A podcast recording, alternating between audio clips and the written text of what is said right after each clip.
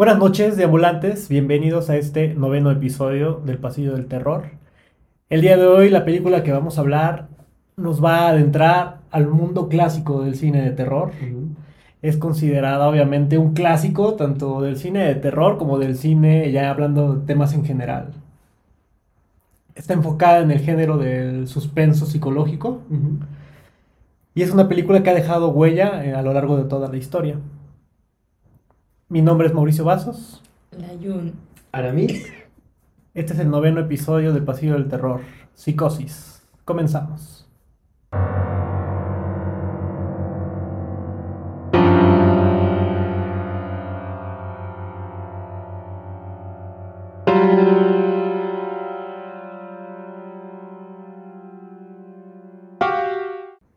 Bienvenidos nuevamente de ambulantes.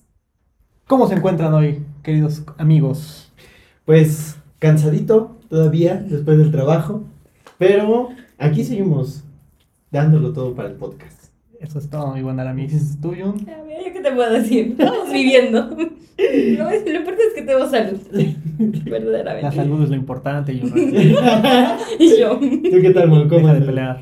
Bien, estresado por el trabajo, pero todo bien. Para sumergirnos un ratito en este podcast. Ay, Creo que el, episodio de hoy a mí, la verdad, me llama mucho la atención por la película. Creo que es de mis favoritas. Pues vamos a empezar, ¿no? Eh, esta película está dirigida por el maestro del suspenso, Alfred Hitchcock. Uf, Es estrenada en el año de 1990. 60. 60, perdón, sí, 60. Y como les comentaba, es una película que nos sumerge en una trama de, de suspenso, porque obviamente Alfred Hitchcock es a lo que se dedica. Pero lo que él va a hacer dentro de esta película es meter un poco del horror y jugar mucho con, con este tema, tanto del suspenso como del terror. De hecho, eh, es una de las personas que llega a cambiar el género como tal, ¿no? Eh, recordemos que estamos acostumbrados a películas como Drácula, Nosferatu, eh, Frankenstein, ¿no? Y de repente aparece Alfred Hitchcock, Alfred Hitchcock con esta película que va a cambiar por completo la manera en que veíamos eh, el género, el género, ¿no? En especial. Sí.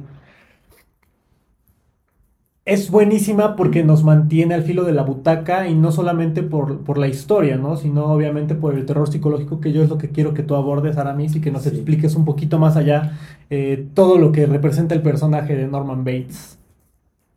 ¿Qué les parece si antes de, de empezar con las anécdotas nos vamos con el tráiler, que ya es la tradición del programa? Es muy interesante este tráiler por la forma en la que se promociona, entonces vamos a verlo. Dura seis minutos.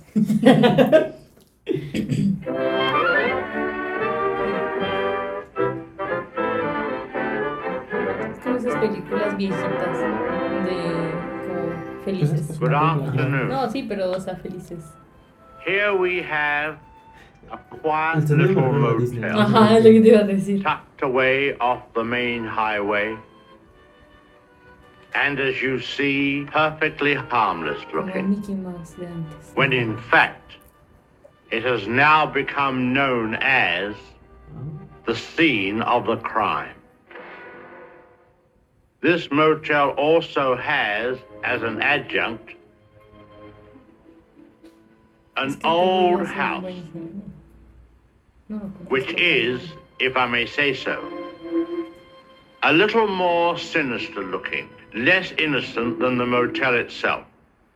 And in this house, the most dire, horrible events took place. I think we can go inside because the place is up for sale. Although I don't know who's going to buy it now. In that window on the second floor, the single one in front, that's where the woman was first seen. Let's go inside. Feliz. Sí.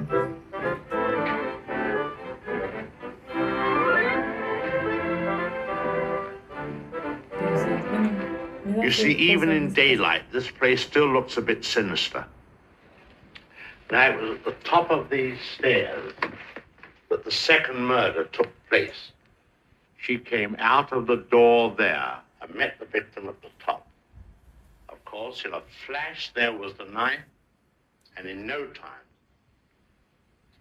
the victim tumbled and and fell with a horrible crash. I think the back broke immediately and hit the floor. It was it's difficult to describe the way that the, the, the twisting of the of the. Well, I, it's. Uh, I won't dwell upon it. Let, let- come upstairs. of course, the victim, or should I say victims, hadn't any conception as to the type of people they would be confronted with in this house, especially the woman. She was the weirdest and the most. Well, well, let's go into her bedroom.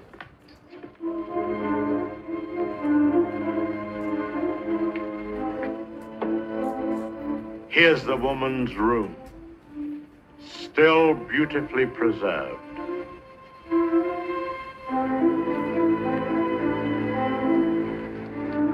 And the imprint of her figure on the bed where she used to lay. I think some of her clothes are still in this wardrobe.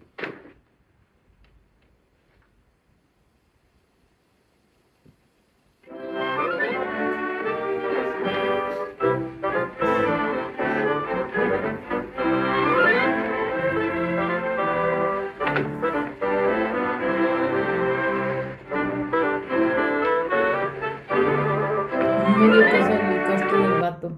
Vamos a dejarlos acá porque dura seis minutos. Pero yo creo que con estos tres minutos que pudimos ver, nos damos cuenta de que es un tráiler bastante diferente a lo que hemos estado acostumbrados tanto a ver en la actualidad como yo creo que en esos tiempos. Sí, y creo que juega con la, con la innovación que va teniendo. Y aparte es ese constra- contraste que íbamos diciendo de como música alegre, muy de Disney. Pero aparte, Ajá. una vez que vemos la película es como de... De Disney. No, sí, no, tiene mucho trasfondo. O sea, pero lo interesante es la manera en que nos va presentando, ¿no? Los lugares, los acontecimientos. Sí, Ujú. Digo, quizás si ustedes tienen el interés de verlo, les vamos a dejar el link para que puedan visualizarlo porque dura seis minutos. Pero lo que prosigue de esto es donde nos lleva a donde, donde sucede, Donde el, sucede. el asesinato, ¿no? Que es en la bañera y ahí nos va presentando un poco también este, ese escenario. Pero a mí es lo que me llama la atención y sobre todo el suspenso que maneja, ¿no? O sea, al final del tráiler ahorita como lo acabamos de ver, cuando abre el guardarropa ajá. y es como de... Te deja así como de, ¿qué había ahí adentro? Sí. O sea, la forma en que él lo maneja, o sea, de una forma también, es este, pues bastante brillante, ¿no? Yo creo que este señor, pues, por eso era aclamado en esa época de los años 50. ¿Qué te pareció a ti el La neta sí es un buen tráiler. En lo personal, creo que la, la forma, como ya lo comentaron, la forma en que lo está presentando es innovadora y creo que, ah, bueno, hasta la fecha y en su fecha, en, en su época también fue innovadora porque creo que nunca se había visto algo así que el director se parara, bueno, no sé si en ese caso ya lo conocían o así, pero que se parara y que te explicara así de una forma como muy genuina, yo la sentí como muy de... No sé, se- ¿sabe? Lo sentí, sí, como algo de Disney, o sea, literal. Sí, es como si te estuviera llevando a recorrer, ¿no? El, estudio, pero De, contándote "Mira". la historia, o sea, te está metiendo la intriga de qué es lo que sucedió, porque te empieza a hablar de un asesinato, de que una que murió mujer... ahí. Después se nos, cayó. nos presenta la silueta de la cama. Ajá, la verdad sí fue un- es un muy buen trailer. Me ¿Tú. Aramis, qué opinas? Pues la verdad es un tráiler diferente para la época. Creo que bien se ha dicho que cuando quieres impactar, tienes que hacer cosas innovadoras, ¿no? Y Alfred Hitchcock lo, lo consiguió con este tráiler, solamente con el mero tráiler, ¿no? Y me, me- se ve como sus, sus dotes de director, porque pues desde el principio, ¿no? Tenemos como una toma abierta y de repente se vuelve una cerrada.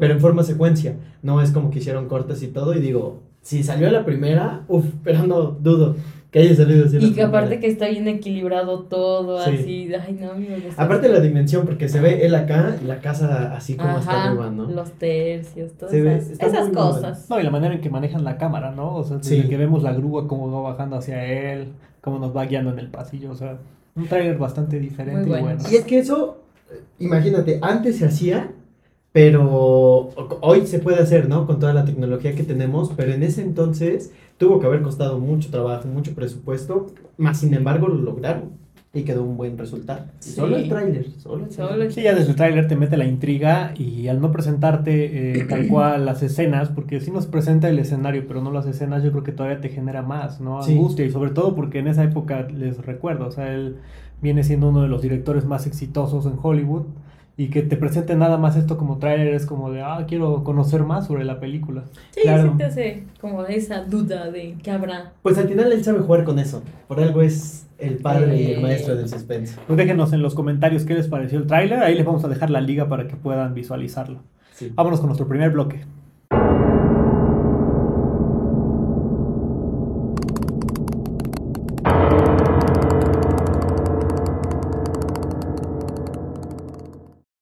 Bueno, pues estamos en nuestro primer bloque. Vamos a empezar con las anécdotas, Jonah. ¿Qué nos tienes de anécdotas? Claro, eh, bueno, solo recordarles que estas anécdotas tienen spoilers. Porque sí, hay spoilers. Y empezamos con. eh, ella, eh, se llama. Oigan, pero antes de empezar con las anécdotas, quiero felicitar al Mauricio. Porque Ah, fue su sí, cumpleaños cierto. el 19 de julio. Pero no lo pudimos felicitar. ¿Por qué? No sé. pero felicidades, Mauricio. Felicidades. Gracias, muchísimas ¿Qué se gracias. siente cumplir años? Que te digo, mira. Dice, no, hombre. Dice, "Ay, así No hablemos de eso mejor. Vamos a las anécdotas. Felicidades. Bueno, este de las manda Chivis. Hola Chivis, gracias por vernos. Y dice, mira, yo creo que fue en los 70s, no recuerdo el año. Me pareció una película muy bien hecha. Me acuerdo de una escena donde el hombre sale con un cuchillo y el, fin y el final muy bien hecho, que los espectadores no se imaginaban. La recomiendo mucho y me gustaría volver a verla porque hace años que la vi. Bueno, esto nos habla de una persona ya Ya que la vio, ¿no? En algún tiempo muy atrás.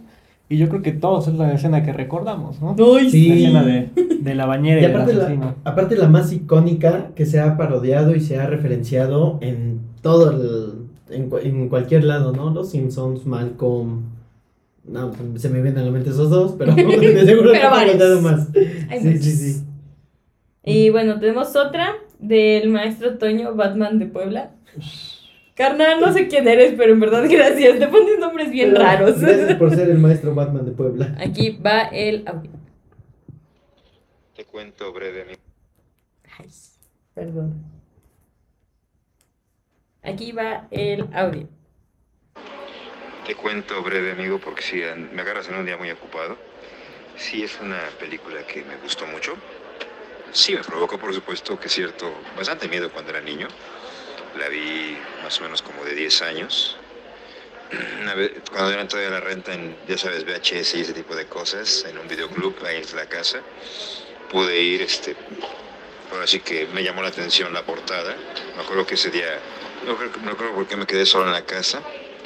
Y me dieron, así que muy pidiéndole al de la, del videoclub, me dejó rentarla, porque pues por la edad no se permitía. Pues me acuerdo mucho del asunto de Norman, Norman Bates. La escena que más recuerdo, por supuesto, pues es la de la, de la bañera. Este, pues, la recomendaría totalmente, sí. No la he visto en los últimos años, me gustaría volver a verla, una película, un clásico de Hitchcock. Entonces, pues sí, totalmente una película única en su género y que marcó vanguardia, recomendable totalmente. Saludos amigos. Bueno, aquí él es un amigo de la universidad, un maestro. Este, ahí para que lo sigan, les vamos a dejar igual sus redes sociales por si lo quieren seguir. Él les va dando fechas igual de... Está muy metido en lo que viene siendo carreras. Si a ustedes les interesa, pues ahí para que lo agreguen y puedan este, estar Si quieren estudiar, ¿no? sí, de algunos maratones. Y vamos con Israel. Israel ya nos había mandado varias, ¿no? Ya, ya. Israel, gracias. Fiel seguidor. Desde mi punto de vista, la El- película el- de Psicosis es un referente en el cine de terror y de suspenso en la historia mundial. ¿Por qué digo esto? Porque es un relato de suspenso y quizás con cierta dosis de investigación cuando está, eh, desde luego, la búsqueda de la primera víctima que se está eh, indagando, pero ya se vuelve también un relato de terror con las tres escenas que yo considero importantes, que es desde luego la escena de la bañera, la segunda escena cuando está al descubierto la, la supuesta mamá de, de Norman Bates y desde luego el final en el que se deja abierta esta posibilidad para las siguientes eh, las siguientes partes.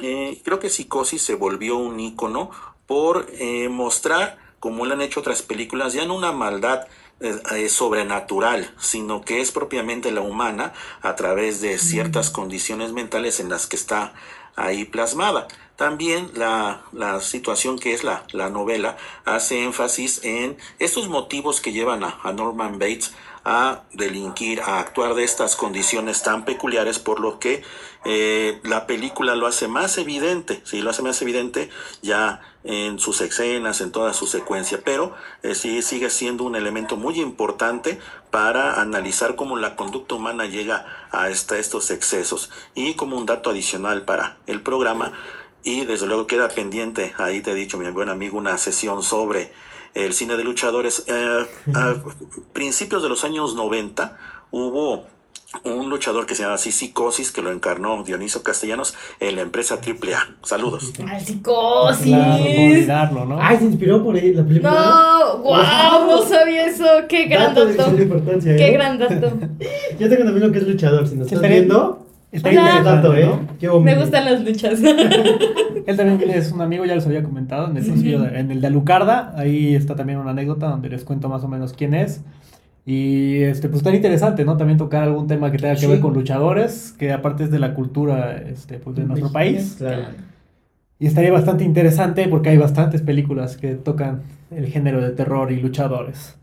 Pero ahora hablando un poco más acerca de su, de su experiencia viendo o disfrutando de esta película, creo que tiene bastante razón y es lo que decíamos al inicio, ¿no? La forma en que vamos a ver la evolución del cine de terror Claro. gracias a el mal representado ya como alguien humano. Persona. ¿no? Ya Sí. no vamos a ver algo sobrenatural, sino que ya es algo humano, algo que te puede pasar a ti que tienes muchos vecinos, amigos, conocidos, o sea, está, digamos que ahí, ahí está el mal.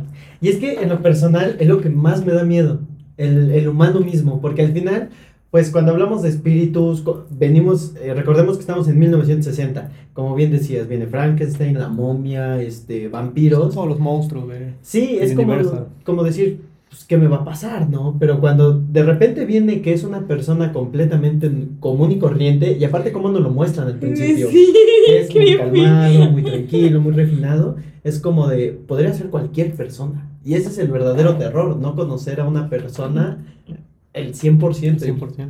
¿Quién sabe qué se esconde detrás de todas las personas que conocemos?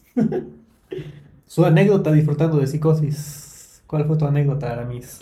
Pues la verdad que eh, a mí sí me hubiera encantado haber escuchado o haber visto esta película sin ya tener toda la referencia de esta cultura popular, ¿no? Porque yo la, la... con todo este referente, pues digo, chin, o sea, la, por ejemplo, la escena de la, la bañera que es muy icónica, me hubiera encantado vivirla tal cual viendo la película y expresada, ¿no? Sí. Pero al final es una película que, Dios santo, cómo maneja el suspenso, cómo, cómo, cómo nos va llevando poco a poco, ¿no? Eh, en lo personal, ah, cuando la empecé a ver, fue como, ok, es una propuesta diferente, es algo, era de 1960, estaba en blanco y negro, y yo estaba así ya con el chip de película viejita, película aburrida, ¿no? Pero Sí, conforme sí va soy. avanzando, o sea, me estaba yo espantando con cosas tan simples que más adelante lo voy a decir en mis escenas favoritas, que era así de, pero ¿por qué me acabo de espantar por esto? ¿Por qué me acabo de espantar con algo que puede pasar en mi día a día? Entonces, desde ahí fue como de, ok, me atrapó. Ya posteriormente, avanzando la película, como que me, me cansó un poquito, pero me encantó el, el juego de cómo cambiamos de personajes, porque al principio seguimos a un protagónico, posteriormente damos un giro de tuerca y seguimos con otro protagónico, ¿no? Entonces fue así como de, Wow. Wow, qué forma de llevar y pasar la estafeta de una forma tan increíble y que se siente tan natural, no es tan forzado, No es forzado. sino que hoy en día eh, muy pocas películas hacen Lo eso. logran. Creo que ninguna se ha atrevido a hacer algo así y pues mis respetos para Alfred Hitchcock, por algo es que está catalogado como una película de culto por este trabajo que he hecho, incluso me, me atrevería a decir que pues es una de las primeras precursoras y es la madre de la- del género slasher. De hecho, muy buena experiencia, muy buena Aramis. ¿Tú, Sí. Jonah? Ay, yo la vi, insisto, todas las películas las he visto a- ahorita. Recientemente. Eh, entonces, la verdad cuando la vi al principio, como que creo que a mí para todas las películas me van a aburrir un poco al principio por la, la historia que viene siendo un poco lenta. pero después, o sea, como que me empezó a atrapar en el sentido de que, no sé, tenía algo la, la película que, que me atrapó y me gustó mucho. El hecho de que cambiaran así repentinamente el personaje principal fue de, no puede ser. O sea, es como de que teníamos a alguien aquí, me lo quitas y después pas, pasamos acá. Y, o sea, el saber que, que todo el mal está en una persona, no en un, en un ente o en todo eso, así te vuela la cabeza, porque a lo mejor tú pensarías que eh, sería como el, un ente, ¿no? O era alguien como, no sé, ya, ya muerto. Y no, o sea, es alguien vivo que dices, güey, qué perro. Entonces, en lo personal, yo disfruté mucho, mucho de esa película, tanto en, en cómo se filmó, todo, todo, todo, todo, todo, todo. O sea, la, la música tan precisa se volvió Sí, en uno de mis tops. Entra en mi top uno. Muy bien. Pues en lo personal mi anécdota no es tan buena porque yo desgraciadamente la veo cuando tengo como unos 16 años, pero no veo la película original, sino veo el remake. Ah, El remake es por ahí del año que será como del 2000, más o menos, no sé de qué año sea exactamente. Me gusta la película, o sea, digo, ah, es- está bastante interesante porque yo había escuchado mucho de esa película, de hecho una de mis tías me decía, no, es que tiene que ver Psicosis. Y yo es como consigo la película de Psicosis, pero yo no sabía que era este el remake, ¿no? el remake. Entonces la veo, es a color. Eh, el remake es prácticamente la misma película, o sea, el director que hizo ese remake literal copió todo, o sea, igualito, así todos los planos, este diálogos, todo es lo mismo. La disfruté, pero, o sea, no vi la original y eso es lo que quizá a mí me- como que no me, no me agrada tanto, ¿no? Porque ya después, unos años después, logro ver Psicosis, pero ya de Alfred Hitchcock y me doy cuenta, ¿no? De, pues como algo, digamos que puedes no. copiarlo y tratar de hacerlo igual, pero al final el original es lo, pues lo que tiene el valor, ¿no? O sea, el remake es bueno, yo no digo que sea malo, porque al final yo lo disfruté, digo, no me, no me aburrió la película, me entretuvo, me mantuvo ahí este, como espectador. Las actuaciones sí quedan a deber mucho y creo que eso es lo que no termina de convencer a las personas. Y cuando ves la película de Alfred Hitchcock, que es actuaciones, es este, diálogos, guion, cinematográficamente hablando, pues te das cuenta, ¿no? De chin, ¿por qué no pude ver primero esta película y ya después ver el remake?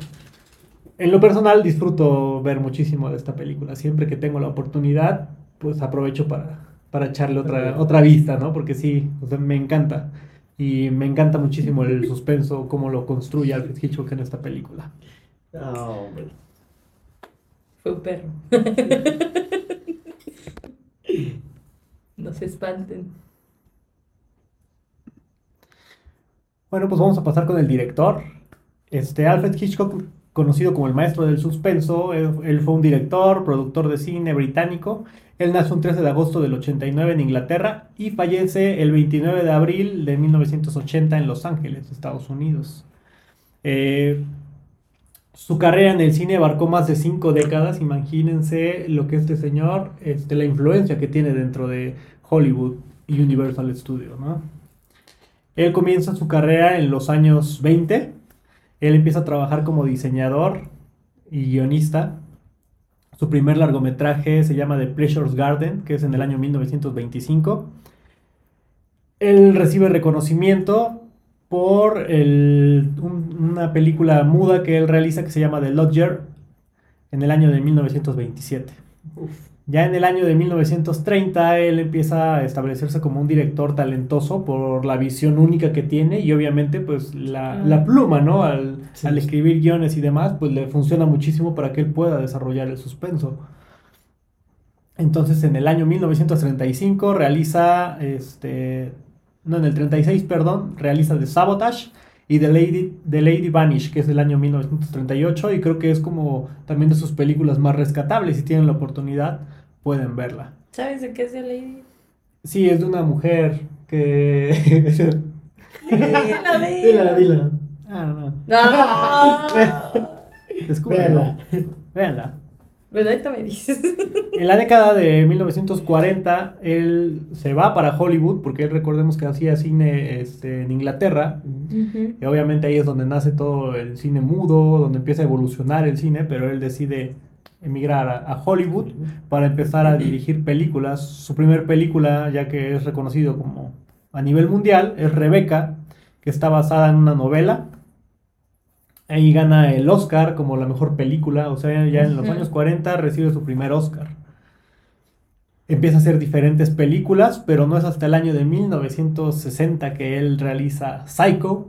Psicosis, que es la película de la que estamos hablando, en la que él logra ya, ahora sí que, darle ese sentido al cine, ¿no? Y a lo mejor, no sé si era como que su idea, pero él logra desarrollar un nuevo género en el horror, que es como tú decías, es considerado como el primer slasher.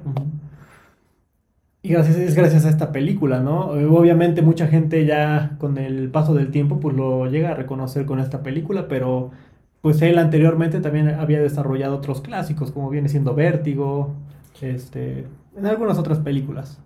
Ya en el año del 63 él realiza The Beers, que vuelve a tocar un, un tema de terror, pero ahora con pájaros, ¿no? Una Wow. película bastante interesante que igual todas las personas que tengan la oportunidad de, de verla, no pierdan esa oportunidad porque también les va a gustar. Obviamente los efectos son un poco parecidos a Psicosis, Ujú.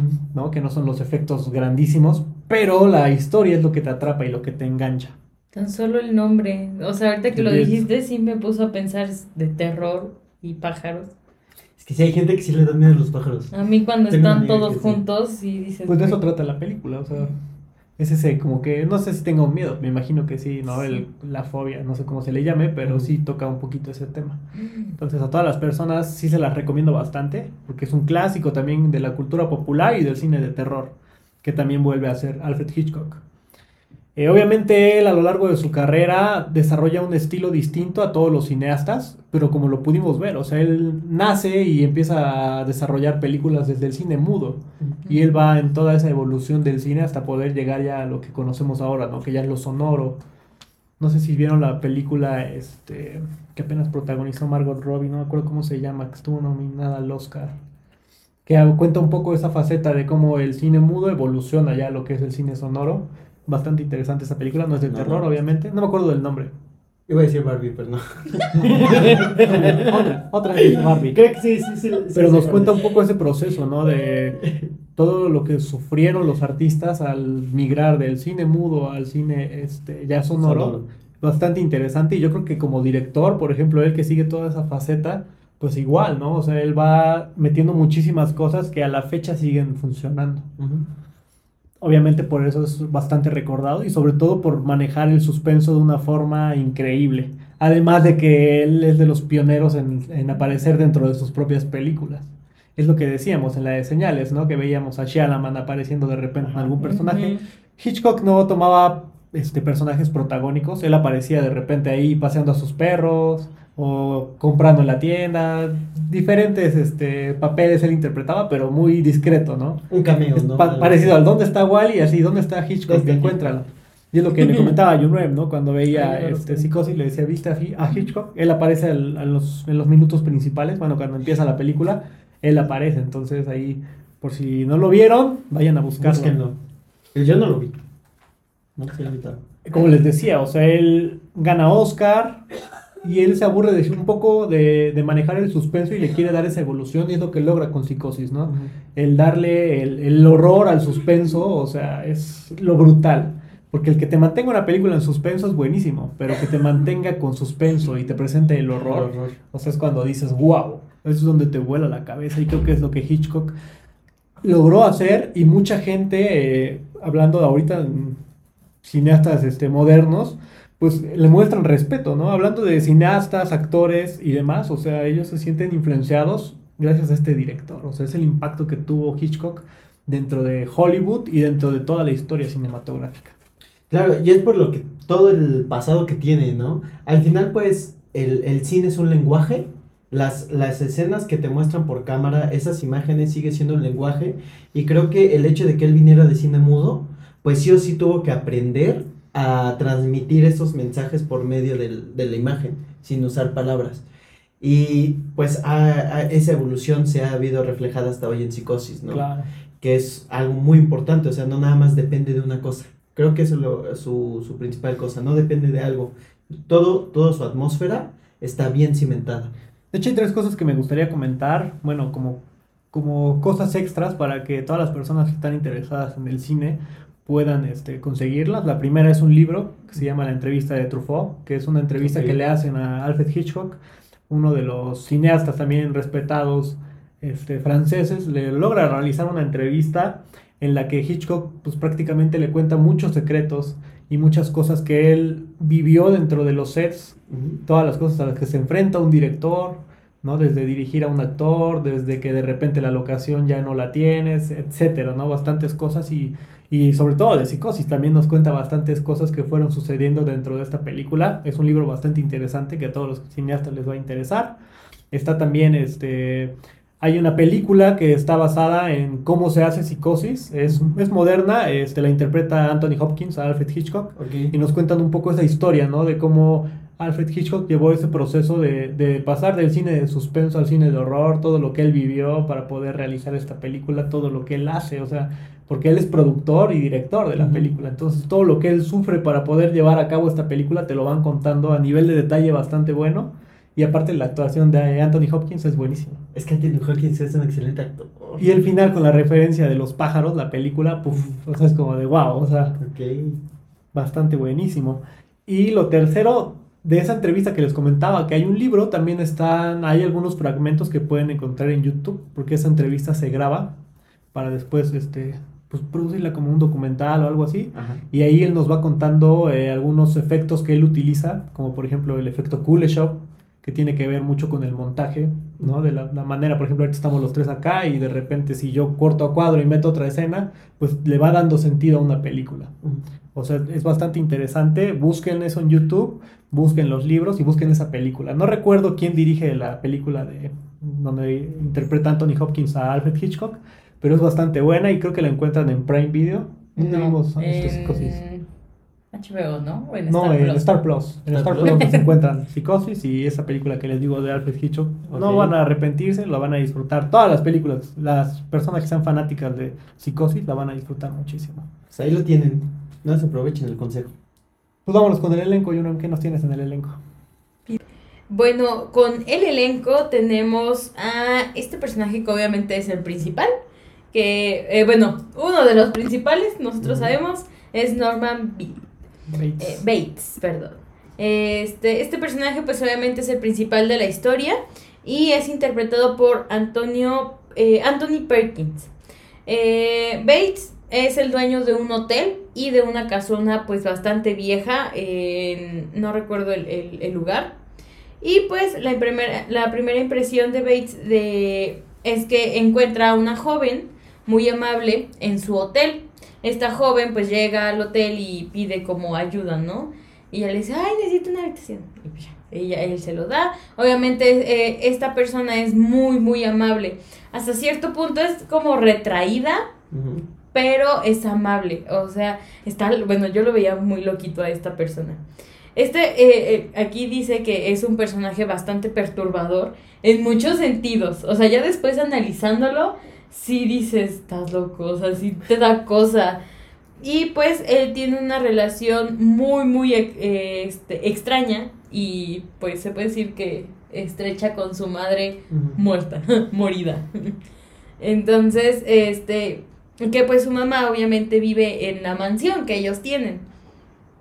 Y pues, eh, mm, ah, bueno, él, es que en verdad sí es un personaje muy raro porque también llega a espiar a las personas del hotel. Ah, sí. Sí, sí se dan cuenta, ¿no? O sea, en verdad sí da cosa el vato, si dices, ay hijo, estás muy raro.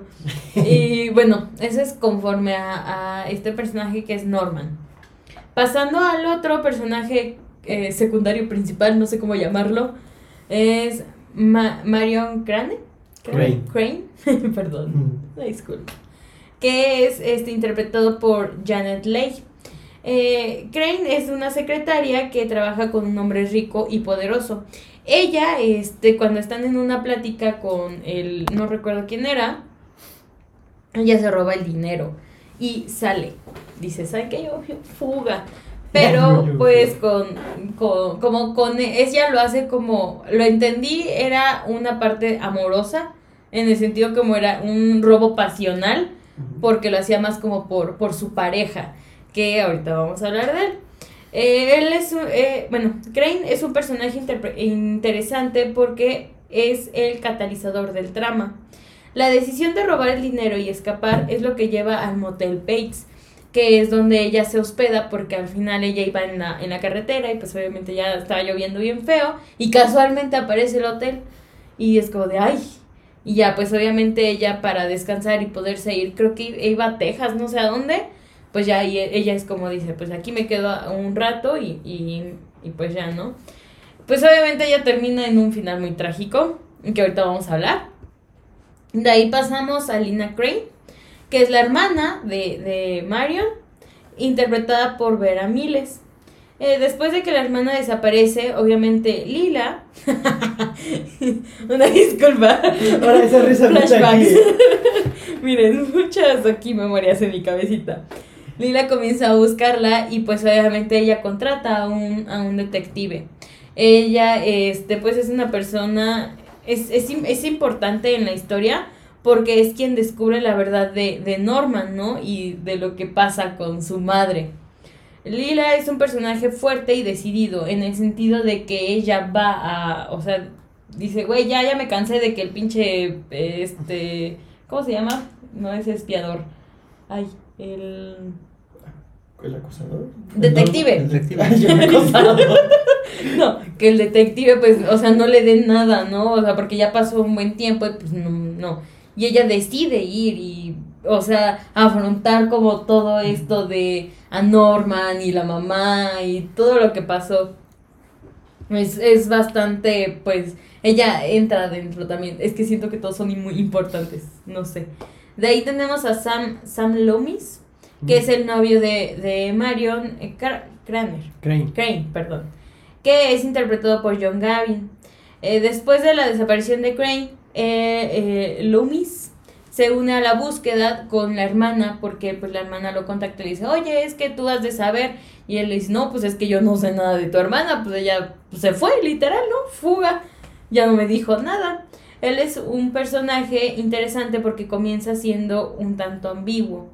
Eh, no está claro si está más preocupado por el paradero de Crane o por el dinero que robó, porque al final ella robó una cantidad muy enorme y Sí. como que sí está indeciso de qué ha de haber pasado, ¿no? El dinero, porque les digo, al final era un robo pasional.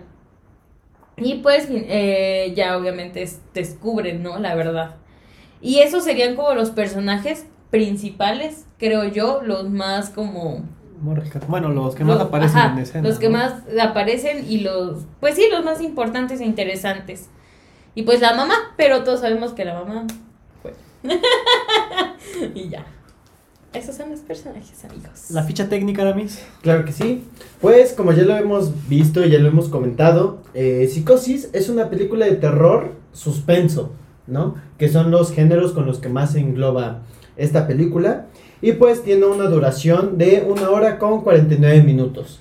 Entonces la verdad que está, está considerable en el tiempo, ni tan larga ni tan corta, ¿no? Y pues como ya lo mencionábamos, está dirigida y producida por Alfred Hitchcock. Y pues, como ya lo he mencionado muchas veces, esto le da mucha apertura para jugar con, con la idea que él tiene, ¿no? Por, al final él es el productor y pues no tiene ninguna limitación en esta parte. A menos que vean el documental que comentó Mau. Y ahí podemos ver las verdaderas limitantes, ¿no? Posteriormente, el guion está escrito por Joseph Stefano. Y eh, todo esta, toda esta película está basada en, una novel- en la novela homónima que fue escrita en 1959 por Robert Bloch, que prácticamente eh, cuentan y narran la historia de un asesino eh, serial, que él lo que hacía era usurpar, sí, bueno, iba a las tumbas y sacaba a los muertos, ¿no? Usurpador de tumbas. Entonces, de ahí es donde se inspiran para hacer esta, esta De película. hecho, ahí lo vamos a, cortar, lo- a contar esa historia en los datos curiosos, Va. querido Aramis. Pues, eh, continuando con la ficha técnica, Si ustedes vieron la, la música, eh, quien nos la trae de la mano es Bernard Herrmann. Que pues la verdad, esta, esta, la música se volvió completamente icónica. La verdad que es, es un referente incluso para el terror. Cada vez que sonaba sí Ah, generaba sí. cierta tensión. Sí te causa ruido. Sí, y aparte él es muy bueno porque también ha trabajado en proyectos como Tra- Taxi Driver con este... Ay, se me fue el nombre del director. Este, sí, ya sé quién, que también hizo el logo de Wall Street. Este, ay, ¿cómo se llama? Al... No, al Pacino. No, el Pacino no es el actor. Sí. bueno, Él. él. Ahorita a ver si nos acordamos. Te las vamos a acordar. Y también trabajó en, en la música de Ciudadano Kane. Que Ciudadano Kane es una película... Pues es considerada la mejor película de toda la de historia. toda la historia. Entonces imagínense a quién, este- a quién teníamos en, en, en la parte sonora, ¿no? Esta película contó con un presupuesto de 800, 806 mil dólares. Es que tienen más números, pero son muchos. 806 mil dólares. Ahí digamos. Mucho dinero. Y de recaudación llegó a tener 32 millones 41 mil dólares. No. Creo que lo dije mal, pero más de 32 Mucho. millones. Sí, Millones. y aparte estamos hablando de 1960. O sea, 32 millones es muchísimo dinero, muchísimo, Deja muchísimo de eso dinero. para el presupuesto que tuvo. 800 mil. O sea, recaudó muchísimo más. La verdad. Pues eso habla de todo el, el- la, El la repercusión que tuvo, ¿no? Al final, pues, se le ve mucho corazón a este proyecto. La verdad que yo podría decir que es como el gran bebé de Hitchcock. Y pues se le nota un, un- un gran amor, una gran pasión. Y creo que cuando se hace con eso, se nota. Sí, ya es obra maestra, ¿no? Porque él Claro. no es ni su primera película ni su segunda, o sea, ya es de las últimas películas que nos puede regalar y donde se ve completamente todo lo que él ha aprendido, ¿no? Tanto el cine mudo, el cine sonoro, eh, como director, como productor, detrás de cámaras, o sea, literal. O sea, todas las funciones de cine creo que él las realizó Las y se ven plasmadas dentro de esta película. Oh, Sí. claro. Bien mencionaba la, la- lo esencial que es para una película de terror la banda sonora, ¿no? Pues ahí Sí. está gracias a él, por ejemplo, ¿no? Sí, y pues la verdad que pues fue un hito. Esta película, recalco, es del año 1960. Más específicamente en Estados Unidos fue estrenada el 16 de junio de 1960. Fue distribuida por Paramount Pictures y la productora fue Shamble Pictures. No. Sí, Shamble Productions. Y pues la, eh, la puntuación que tuvimos en Rotten Tomatoes, yo cuando la vi dije, Ah, es, Guau, es justa, hombre. es justa. Aparte, eh, yo sí pensaba que tuviera esta puntuación, pero no hasta que la ves dices, wow, neta, qué puntuación tuvo esta película. Y esta, esta película tuvo una puntuación para los críticos del 96% de aprobación y para la audiencia el 95% de aprobación. Prácticamente una película perfecta, tanto para críticos como para audiencia. Les repito, yo cuando lo vi dije, Y que es de terror, Wow. aparte, ¿no? eso, eso. Muy difícil que una película de terror llegue a estos números. Y esto te habla de lo- la importancia que tiene eh, la película, ¿no? Dentro del cine de terror, o sea, el que un director de esa magnitud haya logrado un proyecto así, o sea, ahí se ve reflejado con esos números. El- Claro. No, y aparte, pues, como bien decías, el amor que le tiene al proyecto. Y pues al final eh, marcó un, un- un precedente. Tendencia. Mar- marcó un precedente y aquí lo podemos ver en tanto la puntuación en Rotten Tomatoes como en la taquilla. Ahorita que, bueno, estaban hablando de, de este señor, voy ahorita, no sé, fue un como flashback, o no sé, un recuerdo de que en la película ven que el, ay, este, el que mata, Norman Bates. Ese, eh, diseca aves. Ah, sí. Y ahorita hablaron de la película de Birds. No sé, como que... Yo creo que pudo haberlo influenciado de cierta manera, pero yo creo que eso está un poco relacionado más con la historia, ¿no? Y el personaje eh, dentro del libro. Igual está la serie de Bates Motel para toda la gente que está interesada dentro de la película de Psicosis. Pueden ver esa serie que donde te explican literal el desarrollo del personaje, ¿no? De Norman Bates. Desde que era niño hasta donde ya lo conocemos en la película de Psicosis. Ah, Porque ahorita sí, o sea, como que... Te... Y las de cosas, ¿no? Dije, wow. Pero sí pudo haber sido alguna influencia para que pudiera desarrollar su siguiente proyecto, Alfred Hitchcock. Sí. Pues este fue nuestro primer capítulo. Vámonos al segundo capítulo. Bloque, ¿no?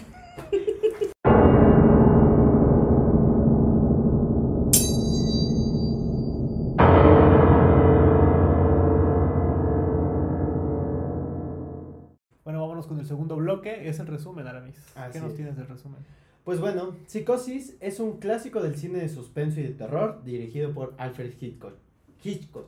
Hitchcock. Hitchcock. Esta película fue estrenada en el año de 1960. La película sigue la historia de Marion Crane, interpretada por eh, Janet Janet Leigh, que es una secretaria que se encuentra en una situación financiera desesperada y toma una decisión impulsiva, la cual es robar una gran suma de dinero de su lugar de trabajo. En su huida, Marion se refugia en el hotel aislado de Norman Bates, interpretado por Anthony Perkins. Norman es un joven tímido y atormentado que vive con su eh, dominante madre en la casa situada junto al motel. A medida que la historia avanza, el comportamiento inquietante de Norman comienza a generar sospechas en Marion, quien empieza a cuestionarse si está a salvo en ese lugar. La película toma un giro inesperado y un giro inesperado y famoso cuando en una icónica escena en la ducha, Marion es brutalmente asesinada por una figura misteriosa.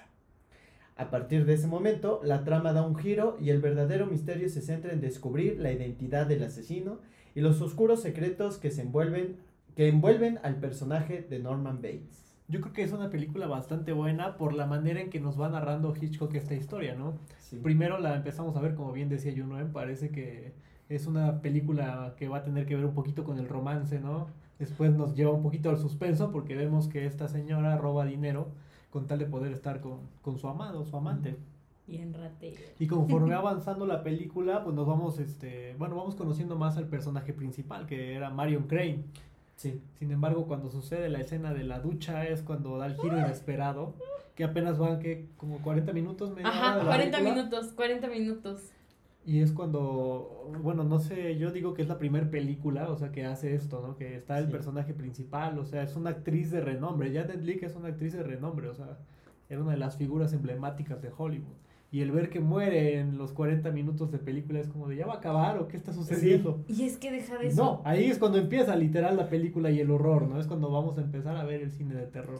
de Fue una, fue una, una fuerte, fue una muerte tan icónica Sí. que en verdad, o sea, tú la ves y cómo es que enfocan el ojo y Aaron va así sí. y así, ¿no?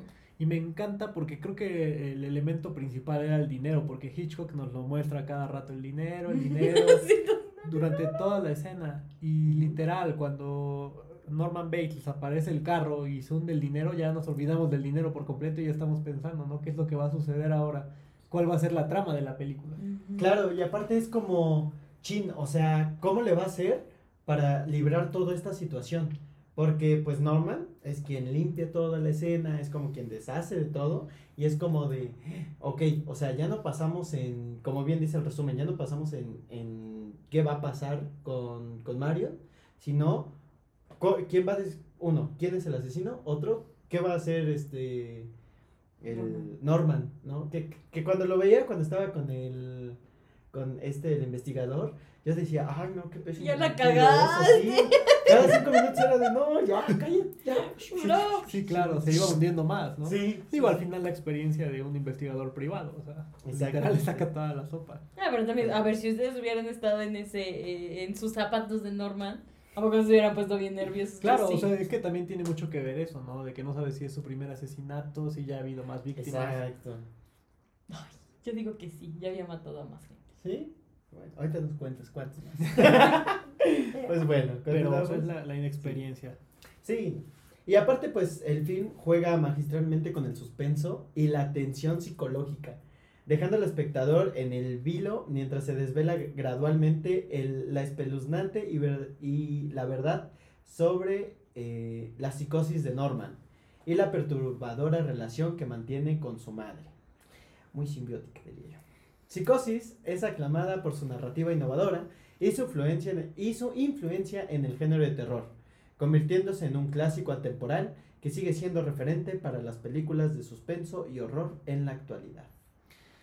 ¿Cuál fue tu escena favorita, Aramis, de esta película? Y ahora sí. Pues mi escena favorita fue una del principio. Fue cuando este la protagonista, ¿cómo se llama? Marion Eh, Craig. Marion. Marion, Marion Craig, va manejando hacia, ya salir hacia la ciudad, ya salir de la ciudad, y de repente se atraviesa a su jefe Claro. y se lo queda viendo así. Y yo, en esa escena fue cuando dije, ¿por qué me estoy espantando por ver gente pasar? Sí. Pero no había cachado que era su jefe y yo, Sí, claro, te presentan que es el jefe, ¿no? Sí. Y el jefe también se queda así como de, no le había dado dinero para que fuera a depositar. sí, ¿qué hace aquí saliéndose? Así como de, ¿por qué te estás yendo de la ciudad, no? Pero esa fue mi escena favorita porque dije, ¿por qué me estoy espantando por esto? Ha pasado 10, 15 minutos de la película. Entonces, hay más escenas icónicas, pero como yo lo mencionaba al principio, el hecho de espantarme con algo tan cotidiano, el manejo tan perfecto del suspenso, porque todavía me acuerdo que estaba pensando en ese momento, yo estaba pensando en, ¡ja! ¡Qué falso se ve cómo va manejando y el fondo por detrás! y de repente me espanto, o sea, sacarme de ese, ese juego mental fue como, wow. wow. Que aparte es una de las escenas más populares y que Quentin Tarantino también utilizó en la película de Pulp Fiction. Sí, sí, sí, sí. Por algo es muy icónica, ¿no? Y por algo es muy bien referenciada. ¿Tú, Yunel, tu escena favorita de la película? Eh, no, no es tanto favorita, sino que me perturbó. Fue cuando está este. Ay, se me va el nombre. Marion está en el hotel y se va a meter a bañar. Y creo que se empieza como a desvestir. Y este Ajá. vato de Norman la empieza a ver por un hoyito. Y dije, qué pinche asco del vato. O sea, de verdad, o sea, ese hombre está. Que no creo que esté alejado de la realidad, ¿eh? No, no, no, No. Obviamente hay casos donde en los baños públicos tienen esos hoyitos y varias cosas así. Pero digo, no es, no es mi escena favorita, pero sí que me, me perturbó. perturbó. ruido. Sí. eh, Pues yo creo que a mí mi escena favorita es el final, o sea, cuando vemos a Norman en este eh, lapso, ¿no? De que ya literal ya no es Norman Bates, ahora es La este, mamá. pues la mamá. Ay, Me sí. encanta esa escena, ¿no? La forma en que te ve, o sea, te, te queda observándote como espectador, Ajá. así de voy a tratar de convencerlos de que soy una buena persona y se te queda viendo, o sea, como diciéndotelo a ti. Sí. O sea, eso a mí me parece increíble la forma en que lo Sí. logró Hitchcock, porque es como romper esa barrera, ¿no? Es como estar viendo mal como el de en medio de repente. O sea, como que te está hablando a ti como espectador, Ujú, ¿no? Eso me encanta, o sea, no sé cómo lo logró, pero fue buenísimo. Es bueno. Y aparte el monólogo que se El echa. monólogo, sí, el monólogo es buenísimo. Sí, porque de repente está así como de, ni siquiera voy a, o sea, el de, ni siquiera voy a matar esta mosca para que vean que ni siquiera mata una mosca. Y yo así de, ¡ah, qué hermoso! Sí, ¿no? Y detrás todos sabemos, ¿no? Lo que hizo. Sí. Gente puerca. Pero igual pueden dejarnos en sus comentarios sus escenas favoritas de la película. Que, que creo que yo, la mayoría se basa en la escena de la ducha, De porque es la, ducha. la escena más La emblemática, icónica, sí. la mejor producida, yo creo. Y que a lo largo de la historia, pues tiene mayor influencia, ¿no? Dentro del film. Y aparte es el primer giro de, cuer- eh, de, tu- De de tuerca. tuerca más importante de la película. Sí, cuando muere el protagonista, ¿no? Es como Sí. de ahora qué va a suceder. Sí, sí, sí. Impresionante lo que logró Hitchcock. Pues vámonos a nuestro último bloque, amigo. Claro que sí. Las curiosidades. Pasamos con las curiosidades.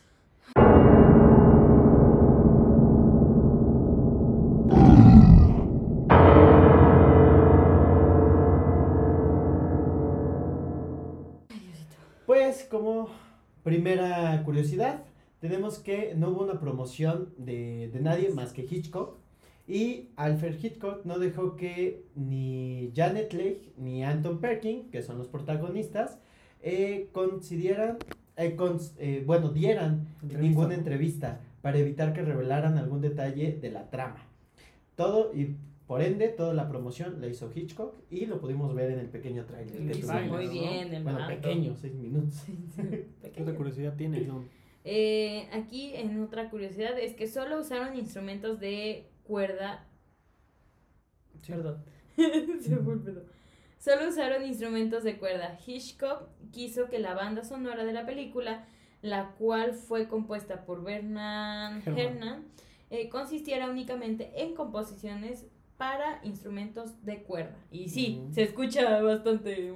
Sí. Bastante cuerda, ¿no? Sí, Sí, mucha el cuerda ahí, sonido yo. sonoro es bastante fuerte. Sí. Bueno, aquí tengo otra curiosidad que dice, todo para que se conociera, no se conociera el final. Lo que Hitchcock hizo para que no se conociera el, el final y la gente lograra mantener ese suspenso durante toda la película, además de lo que tú decías, ¿no? Que no permitía que estos actores brindaran entrevistas, fue que él lo que hizo fue comprar los derechos de la... De la Eso se me hizo muy loco. ¿cómo se llama? De De, la, la obra de. Robert Bloch Ajá. que él publicó en el 59 por 9 mil dólares. Y esto lo que hizo fue que él pudo adquirir todos esos libros que él ya había este, lanzado en el Se me hizo mercado muy loco. Ora. para que nadie conociera qué es lo que iban a ver, ¿no? Literal. Y eso se ve plasmado en la película que les comentaba. Así que vayan a verla si están interesados en conocer un poco más de psicosis. Es que Wow. sí está bien loco. O sea, imagínate comprar todos, o sea, todos, todos, todos, todos. Pero yo creo que eso es lo que al final logró que la película se Que mantuviera sí, en que suspenso, tuviera. Porque si yo ya leo el libro y voy a ver la película, ya sé qué va a suceder. Imagínate que solo una persona lo hubiera leído. Pues literal, el autor y él. No, o sea, no, güey, o sea, otra, público, otra. Ese sería el verdadero spoiler. Que la, lo hubieran lanzado así, pues, iba a decir internet, pero pues en los periódicos. y ya sé en qué termina. Hubiera sido un gran spoiler. Pero bueno, otra curiosidad que tenemos es que eh, la asesina, la asesina Margot Epper, sí se pronuncia. Ajá. Margot Epper, eh, pues Anthony Perkins no pudo protagonizar la famosa secuencia de la ducha, ya que estaba ensayando una obra que iba a estrenar en Broadway. Así que la, le, le sustituyó Margot Epper, a la que luego vimos en la serie Los Nuevos Ricos. No, no había visto esa serie. Interesante, ¿no? O sea, Sí. uno no pensaría eso. Y aparte es, es como, como juegan con esa sombra, ¿no? Con el hecho de que es solo una silueta, pero quién sabe quién es. Pero está muy bien hecha, ¿verdad? No sé, a mí me encantó. Otra curiosidad es que, ¿qué inspiró la casa? La famosa casa de los Bates. Bates, Bates. perdón, Bates, se inspiró en The House by the Riddle, un cuadro que Edward Hopper pintó en 1925 y que cinco años después pasó a formar parte de la colección permanente de MoMA de New York. La casa aún se encuentra en pie en los estudios Universal de Los Ángeles. Quiero ir. Claro, de hecho es una de las atracciones principales. Principales. Aparece Norman Bates. Oh. Wow, qué loco. Ay, no, pinche viejo cerdo. Bueno, acá como les decía, ¿no? Uno de los datos curiosos es que Hitchcock también hace su aparición dentro de esta película. Y si ustedes lo quieren buscar, él aparece con un sombrero de vaquero y está fuera de la oficina donde trabaja Marion Crane. No les voy a decir el minuto para que vayan a buscarlo si están interesados en verlo. Ok.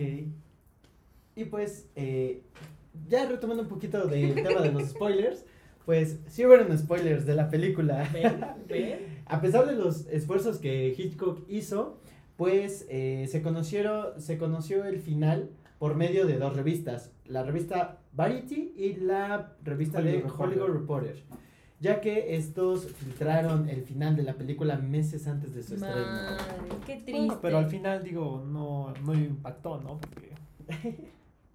Pues yo creo que las personas al final también disfrutaron de la película. Ay, pero Sí. no, sí, sí se siente feo que te... Que te spoilen. Pues, Ay, sí. Bueno, otro dato curioso es que como una obra de teatro, tal cual como, se, como si se tratara de una puesta en escena, Hitchcock prohibió a los espectadores la entrada a las salas donde se proyectaba la película una vez comenzada la proyección. Y está bien, yo Sí. digo que está bien, no sé usted. Sí, porque al final, pues, el, el hecho de que ya estés en el espacio cerrado, pues engloba ese, ese, esa atmósfera, ¿no? Y quieras o no, el, el hecho de escuchar gente entrar y ver pasar a las salas, pues como que rompe un poquito el- la magia. Sí, sí, sí. Yo que he estado trabajando en ese rollo. Fue, bastante bueno, sí. o sea, porque al final, Sí. eh, si tú te perdías el principio, pues ya no te iba a interesar tanto lo que le sucedía a Marion Crane, ¿no? Claro. Y aparte sí tienes que como que verla, porque si le pierdes un poquito el hilo, pues sí dices, ¿cómo llegamos acá? O como, ¿por qué están haciendo lo que están haciendo, no? Bueno, acá está el dato curioso que te había prometido, mi querido Aramis. Ed Gein, el verdadero protagonista de esta película. Esta película está basada en ese personaje. Es, este personaje es una persona que logró pasar este, más allá en la cultura popular, ¿no? Recordemos que a los asesinos seriales, desgraciadamente, los volvemos famosos. Sí. Y este asesino serial, pues también es considerado uno de los más famosos, que también no es considerado como tal un asesino serial, porque a Ed Gein no le reconocieron más que creo que un asesinato dentro de todo este, lo que él hizo, pero lo que sí logró hacer y lo que encontraron en su casa fue una casa de horror. Recordemos que la película de Masacre en Texas, El silencio de los corderos y Psicosis están basadas sus personajes principales en este señor. ¿A poco? En la masacre de Texas, lo que vemos ahí en la casa, que de repente vemos una lámpara hecha con piel humana, los collares de diferentes partes del cuerpo, pues él, él lo hizo en la vida real. O sea, lo que encontraron en esta casa fue aterrador y también encuentran el cuerpo de la mamá. Entonces eso es lo que inspiran a que se escriba esta historia de psicosis y está basado loca. ese personaje en esto. No inventes. O sea, una cosa es verla en la pantalla. Los que ya han visto Masacre en Texas, es como de. Es una película, ¿a quién se le ocurriría hacer eso? Pero ya que esto fue basado en hechos reales. Sí, pone. Está loco. En verdad Pues es está que- loco. Es que Estados Unidos. es Gente todo loca. allá. Pero el bueno, último dato Pues curioso. bueno, pues esta película, bueno, eh, esta cinta generó tal pánico en todo, en todo el mundo, bueno, especialmente Estados Unidos, que hasta Walt Disney prohi- eh, prohibió al director rodar en Disneylandia. Entonces, evidentemente sus caminos se cruzaron porque eh, Hitchcock utilizó una de las cámaras con las que se rodó Mary Poppins. Mm. Y pues Wow. eh, tuvieron, eh, bueno, esta cámara que utilizaron para rodar la película de Mary Poppins fue utilizada para filmar una escena del ataque de la película de los pájaros. Pero qué curioso, ¿no? Que al principio estábamos hablando de que Es que Era sí muy tiene, Disney. o sea, tiene ese, el, el, el tráiler sí tiene como ese toque de Disney, de verdad, mm, de verdad. No sé, tiene ese toque de, de Disney como de, ¡ah, felicidad!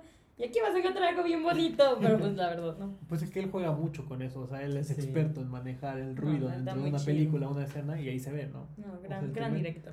Te mete esas cosas para generarte tranquilidad y de repente te está hablando de un asesinato, eso ya te está confundiendo en tu mente. claro. Muy bien por él.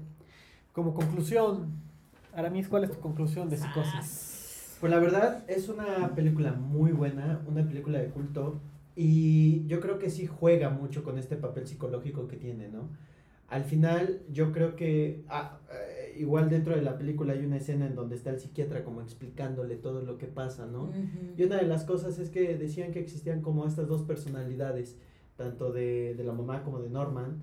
Y al final yo creo que es como una representación de... eh, al final Norman no tenía como un problema psiquiátrico en sí, desde, desde que era niño y cosas así. Bueno, hasta donde yo sé, no sé después de la historia que tengan y de los libros. Pero posteriormente yo lo veo como un juego del, del alter ego, ¿no? Que tiene, porque al final él empieza a adoptar ciertas actitudes que tenía con su mamá, ¿no?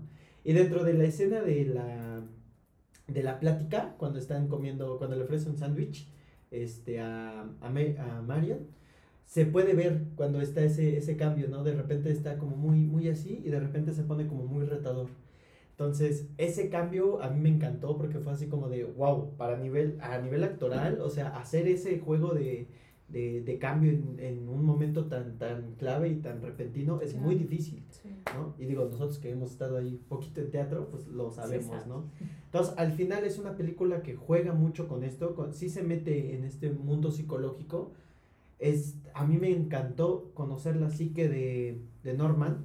Y pues al final es una película muy disfrutable que se lleva desde principio a fin, juega mucho con el suspenso, que la verdad eh, sí o sí es una de las películas que tienen que ver para poder comprender la base fundamental del, del suspenso, ¿no? Y como bien lo mencionábamos al principio, pues es una, es una percusora y una que funda las bases del género slasher, ¿no? Entonces, la verdad, una película muy, muy buena, muy recomendable.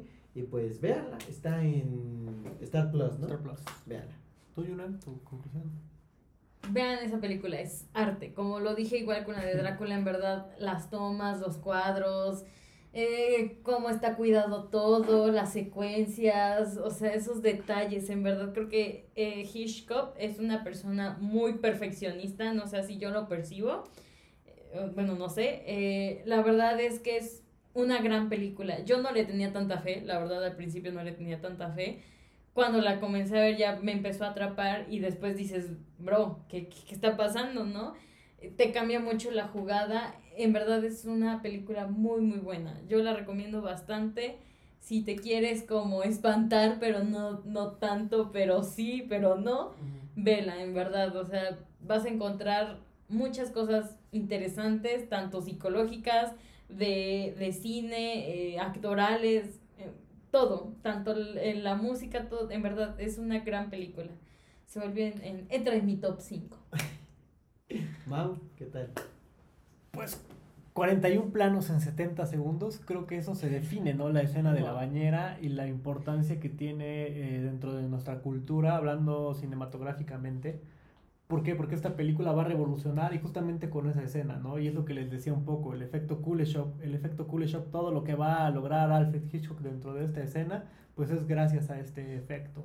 Prácticamente son clases de cine gratuitas viendo la película, o sea, si ustedes tienen la plataforma de Star Plus, con, bueno, véanla, vean la película, este, no se van a arrepentir como dice Junuer, igual la pueden ver acompañada de su pareja, eso sí, presten la atención porque también como mencionaba Aramis hace unos momentos, si tú te distraes tantito como que vas a perder el hilo y no te va a enganchar. Entonces sí es una película que requiere paciencia porque sí es un poco tedioso el inicio, porque no hay nada de terror, es un poquito de suspenso, de drama, pero una vez que empieza el horror estamos seguros que lo van a disfrutar y es cuando empieza verdaderamente, ¿no? Eh, la obra de arte que logra Hitchcock dentro de este escenario, de- tanto la casa que es tan emblemática como los personajes que construye dentro de esta, es- estas escenas.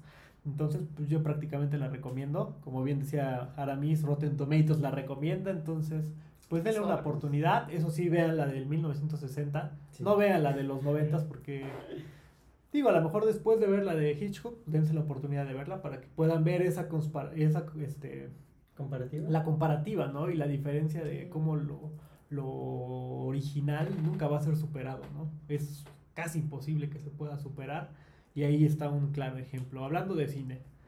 Entonces, pues yo sí la recomiendo. Espero que la disfruten. Recuerden Star Plus. Promoción. Ah, patrocinios. Que no me pagaron. No me pagaron mis 13 mil pesos. Es cierto. Este, recuerden, recuerden por favor seguirnos en nuestras redes sociales. Estamos en Instagram como.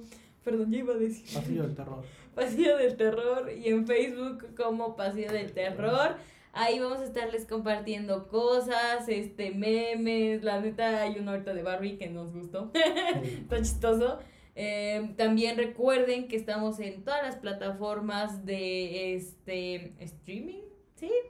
Que es Spotify, Google Podcast, este Amazon Podcast, Apple Podcast, todo lo que sea de podcast. Usted ahí nos va a encontrar. Recuerde también suscribirse a nuestro canal para que seamos más este, deambulantes en esta comunidad. Y pues usted, si quiere, déjenos también su comentario.